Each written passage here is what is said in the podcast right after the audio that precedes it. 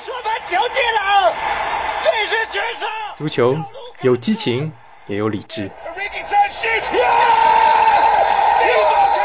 是运动，也是商业。橘猫财经足球，用数字带你解读足球的商业。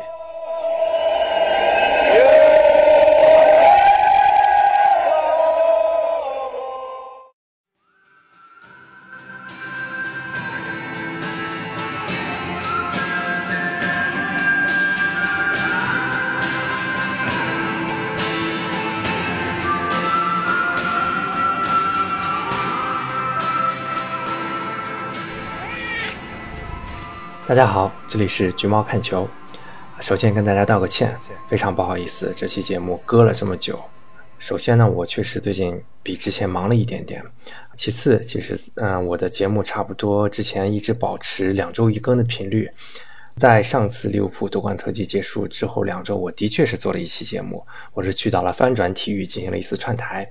啊，那次串台呢是由我，还有有翻转体育的华伦 Free Kick 不至于足球场的 Travis。我们三个人相当于做了一次体育观察者联盟的小聚会吧，对啊曼城上次欧足联成功那条新闻进行一次漫谈，因为正好我是可以提供从财务角度的看法啊，华伦是学法的，Travis 是学体育管理的，我们那期节目聊了很久很久，聊了两个多小时，也给华伦的后期剪辑带来极大的工作量，到现在还没有剪出来。啊，那么现在曼城上诉的这个具体的裁决书都已经出来了。当时我们做节目的时候，我们是只知道了一个官宣的结果，还不知道是为什么做出这样的决定。这一次呢，我觉得可能真的有点等不及了。我也想起了周杰伦的那首歌，说文山啊，等你写完词，我都出下一张专辑了。我就先嗯越过那次漫谈，先把曼城凭什么逆转欧足联的这个裁决书的依据先讲给大家听。也正好是国内，我也没有看到讲的很细的这种报道，所以我觉得我这次节目可能会给大家带来很多的价值吧，让大家知道啊，曼城到底是如何用法律的手段成功的扭转了自己欧战竞赛的命运。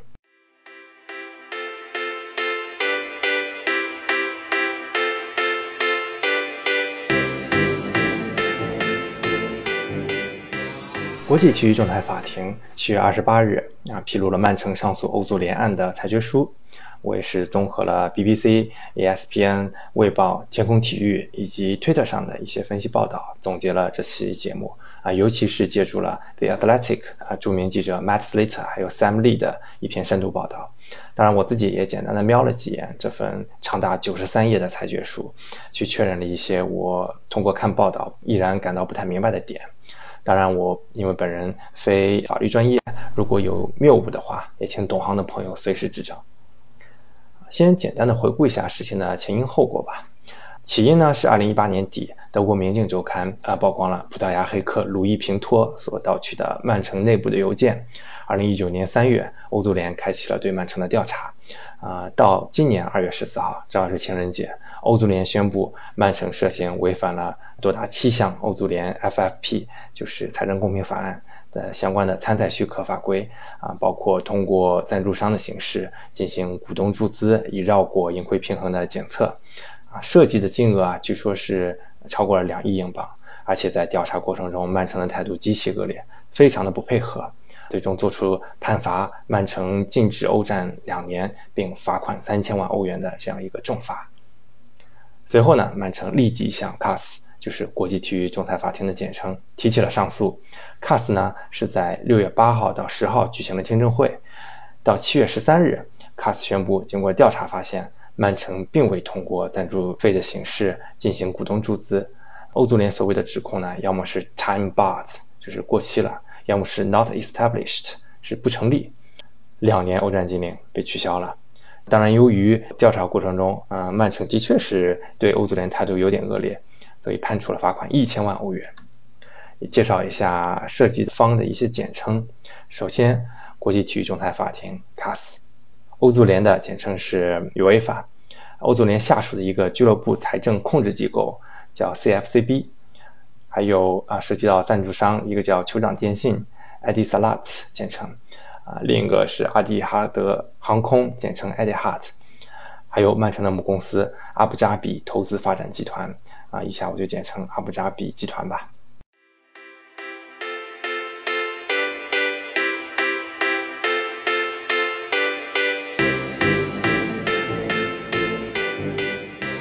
我们先关注这么一个问题，就是整个事件的起因，就是欧足联所使用这个黑客盗取的邮件，它到底合不合法？而且这个邮件的内容到底是什么？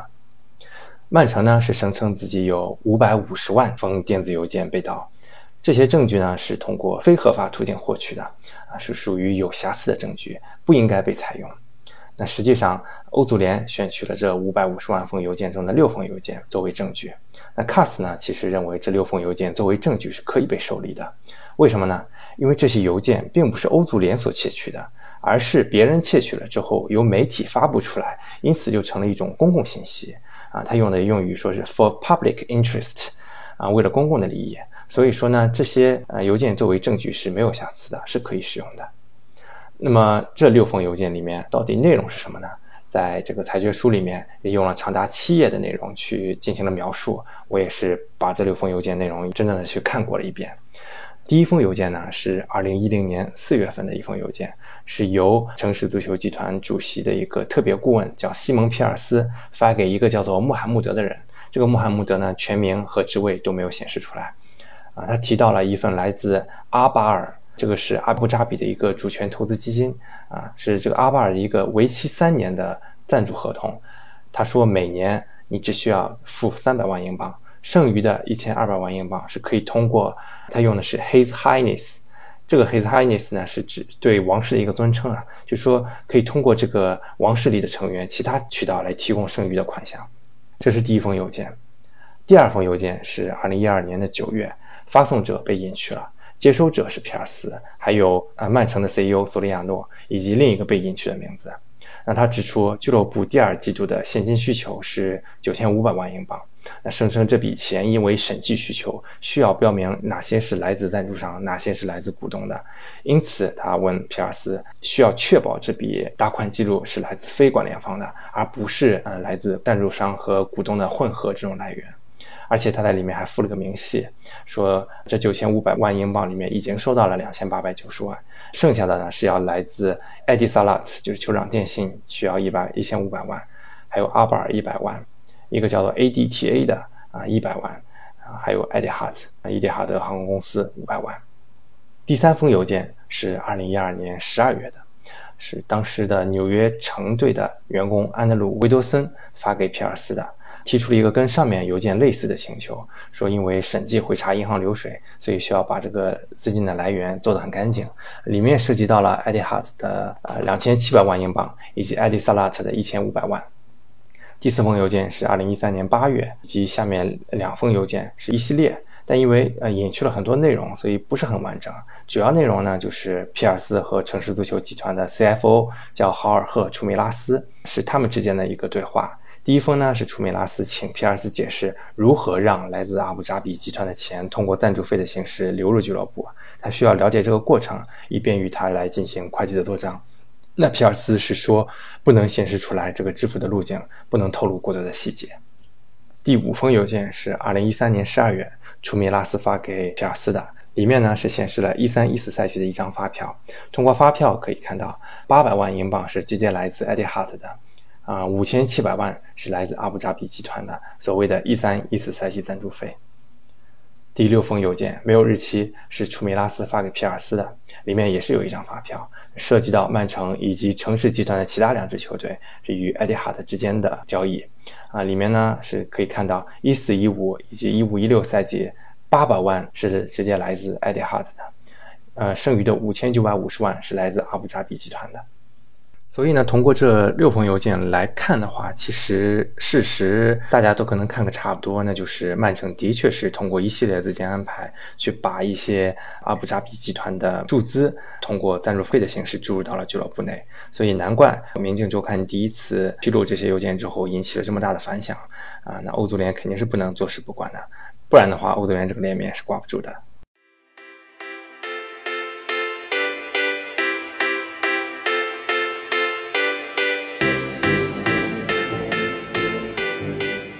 面提到啊，呃，这些指控里面一部分是因为时间期限的问题，所以证据是不能采纳的。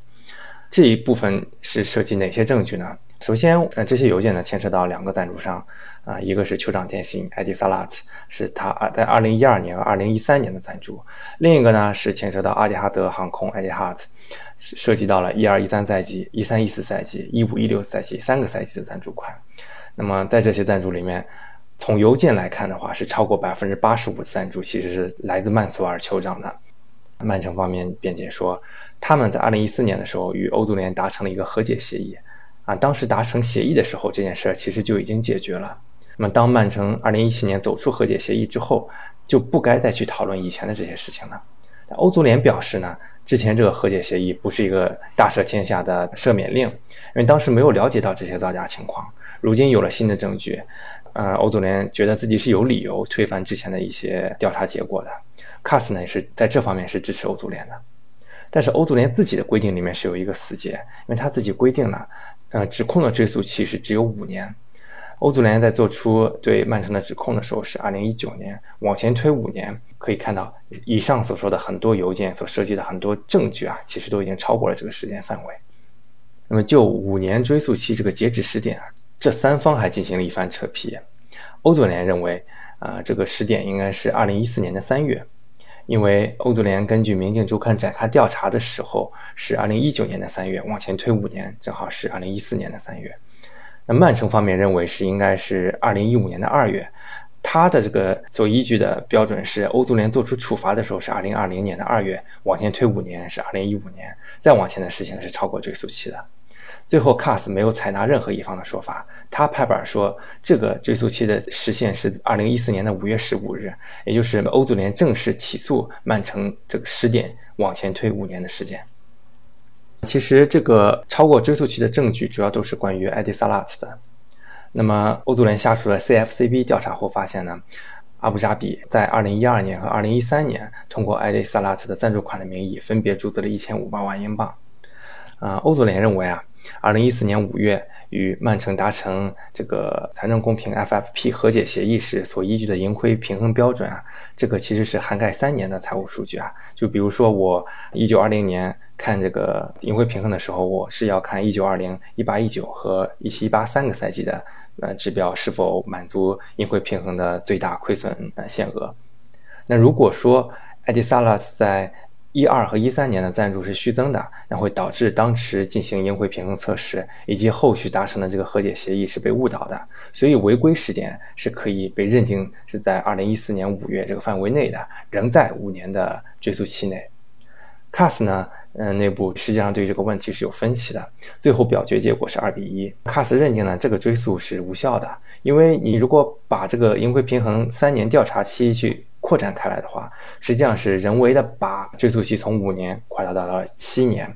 甚至以后你还可以根据这个三年再往前推，可能就从七年扩展成九年，再扩展成十一年，等等等等。所以他们觉得艾迪萨拉特这笔赞助这个证据时限已过了，嗯，也就没有必要继续调查是否是真的，这个指控已经无效了。所以至今我们到现在也不知道。这个艾迪萨拉特这个赞助到底是不是贝蒂里氏股东的注资？因为他们压根就没有对这个证据进行进一步的深究。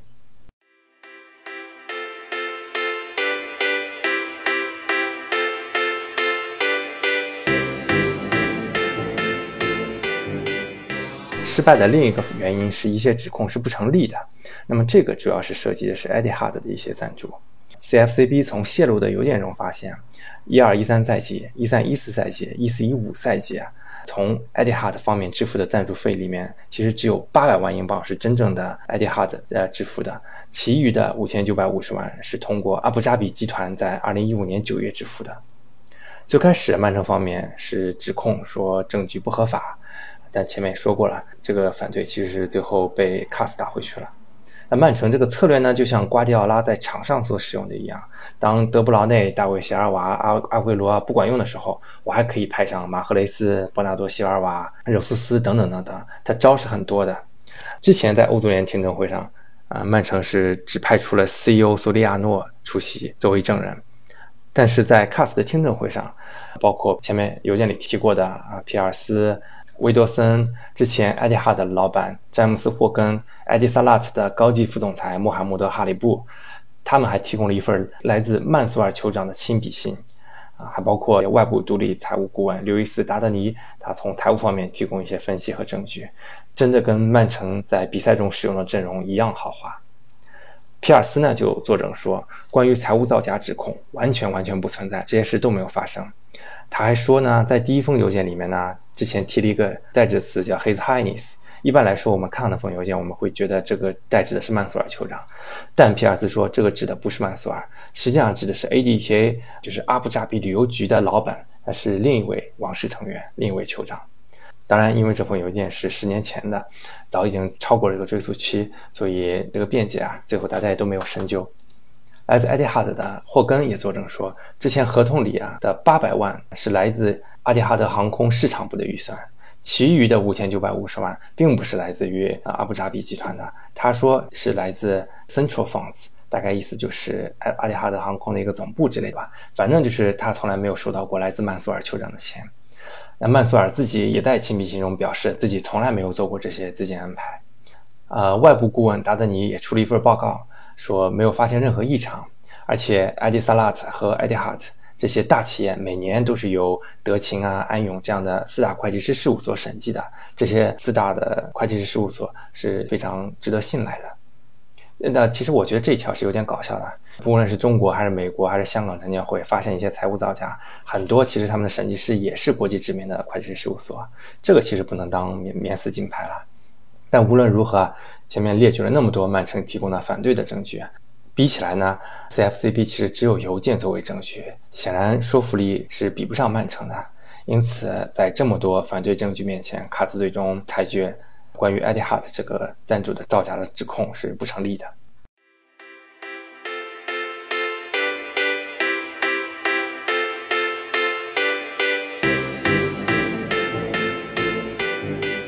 当判罚结果出来之后啊，穆里尼奥当时是发表了一个言论，他说这个判罚就是一个耻辱，啊，你要么宣布曼城无罪，要么宣布曼城有罪，怎么可能同时出现无罪却又处罚了曼城罚款呢？可能很多人也会有同样的疑问啊，但简而言之就是说，曼城赢了官司，但败在了不协作上。那卡斯呢？对曼城，他用那个词语是公然无视。那欧足联调查工作这种行为进行了强烈的谴责，还列举了三项不合作事项：第一，未能让邮件涉及的关键人物西蒙·皮尔斯以及前财务总监安德鲁·维多森出席欧足联听证会；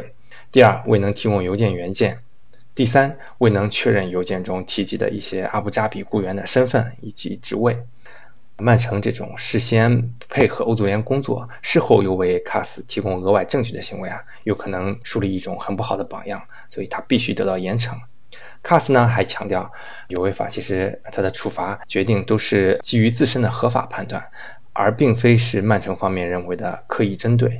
卡斯呢认为，如果欧足联当时获取了一样多的证据啊，可能也会得出今天一样的结论。所以之前欧足联的判罚不能说是错的，那某种意义上呢，也是曼城你自己不配合，你自找的。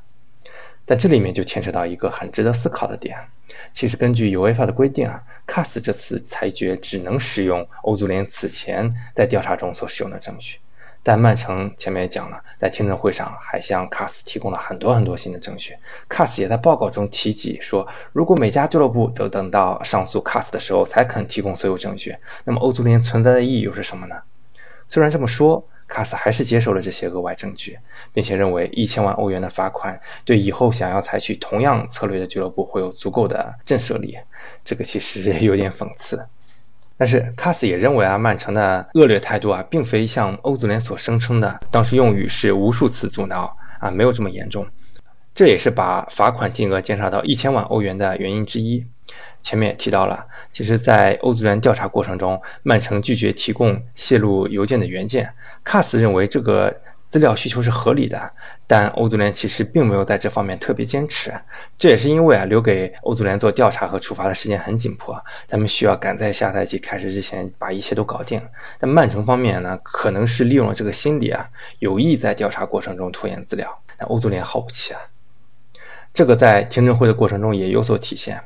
在听证会开始前的一个月，五月八号的时候，双方需要就即将带去听证会的证据和证人做最终的沟通。当时欧足联提出了三个请求：第一是邮件的原件；第二是从二零一二年六月到现在支出明细账，完成的所有的；第三是邮件中所提及的亲爱的穆罕默德的这个人的身份。曼城呢同意提供第一和第三项，但没有同意提供第二项。欧足联也就这么接受了。他说不想把目前的局面搞得更加复杂，时间拖得越久，对下赛季的欧冠组织是越不利的。但欧足联这种不坚持的行为，在 CAS 看来是很不利的。连你自己都不坚持的东西，你能不能说对面不配合呢？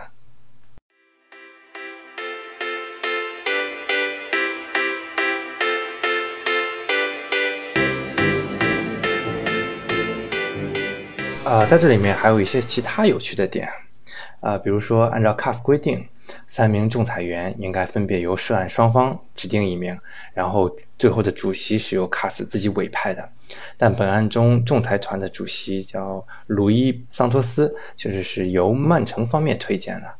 而曼城选定的另一位仲裁员叫安德鲁，似乎啊也是有违独立性的要求。嗯，因为这个人他所在的律所与艾迪萨拉特和艾迪哈特都有合作关系。安德鲁自己声称自己是对这些涉案方毫无瓜葛，啊，欧足联没有对以上任命做任何的反对，当然你也没法说啥嘛，啊，很多媒体都报了嘛，此前有包括阿森纳、伯恩利、切尔西、莱斯特城、利物浦、曼联、纽卡斯尔联、热刺和狼队。九家俱乐部联名上书，要求 CAS 在收到曼城在仲裁期间呃提交延缓执行竞赛处罚的申请的时候啊，去拒绝他。但曼城压根儿就没有提交过这样的申请，因为曼城对仲裁能够如期完成是非常有信心的。最后也的确是如期完成了嘛，所以之前这九支球队所做的这些小动作其实是毫无意义的。呃，从裁决书上可以看到，曼城的律师团有多达十二名成员。而欧足联方面律师团人数只有一半，而且没有一个人是来自之前调查的 CFCB 里面的。这其实我觉得也是西方法律的一个体现吧。实际上，通过前面的事件，我们把事情的本质都能看到个八九不离十吧。但我们却无法用法律的手段去做任何的惩治，因为说到底，西方法庭最后的一个比拼是财力了。因为你律师都是通过钱来聘用的。很多人可能就是因为我没有钱去聘请律师，而输掉了一些本来自己占理的官司。当然，有些人也会说什么 RIP、FFP、财政公平法案安息吧。那这种说法，我觉得是有点无厘头的。呃，因为其实任何法律都是在吃瘪中不断改进的，这些暴露出来的问题都是未来法律做改进的一个目标。当然，这里面也的确，欧足联确实缺乏了一些维护自己统治的权利。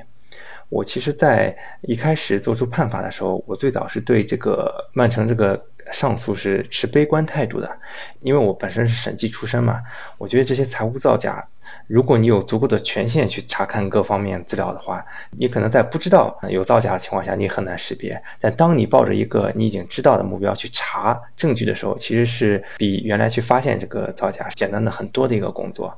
啊，我觉得就包括我们证监会啊，去调查一些上市公司财务造假的时候，其实都是挺给力的。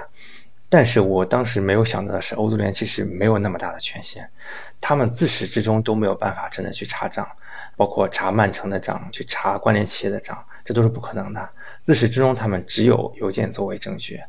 那么到最后失败，也就是可以想见了。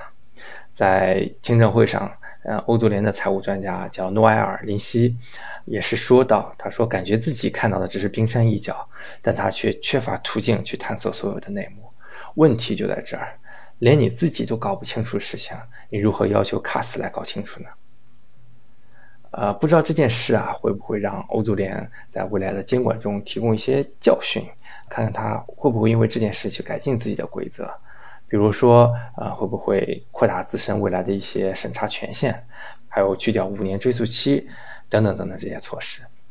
之后呢，其实《明镜周刊》立马又刊发了一系列之前没披露过的邮件。并且建议欧足联可以继续追查，但我相信欧足联应该不会再继续走这条老路，不会再继续碰灰了，因为在缺乏证据的情况下，大家也都看到了，无论再怎么告，其实都是自取其辱。坦白来讲，曼城已经完成了原始资本的积累，已经具备了豪门的模子。FFP 其实再往后是制裁不了曼城的。这些教训啊，可能只能留给欧足联用在未来的一些其他倒霉蛋身上了。当然，这场争论也会一直延续下去，不会消失。无论你支持不支持 FFP，都应该了解一下这场闹剧前因后果。那么，关于 FFP 是否该被支持呢？啊，我觉得大家可以等我们那期漫谈节目彻底剪出来之后，啊，去听一听我们三个人之间的探讨。啊，归根结底呢，这场闹剧最后也只是肥了律师的腰包罢了。当然呢，能继续在欧冠上见识到瓜迪奥拉这支华丽的曼城踢球，对球迷来说也不是坏事儿。毕竟，对于大多数远在中国的球迷来说，看欧洲足球还是越热闹越好嘛。最后呢，本期节目也是以一首非常好听的曼城的队歌，应该是非官方的队歌，叫《Blue Moon》蓝月亮作为结尾。啊，演唱者呢是曼城死忠利亚姆加拉格尔以及他原来前绿洲乐队的伙伴们一起组成的一个新乐队，叫 BDI。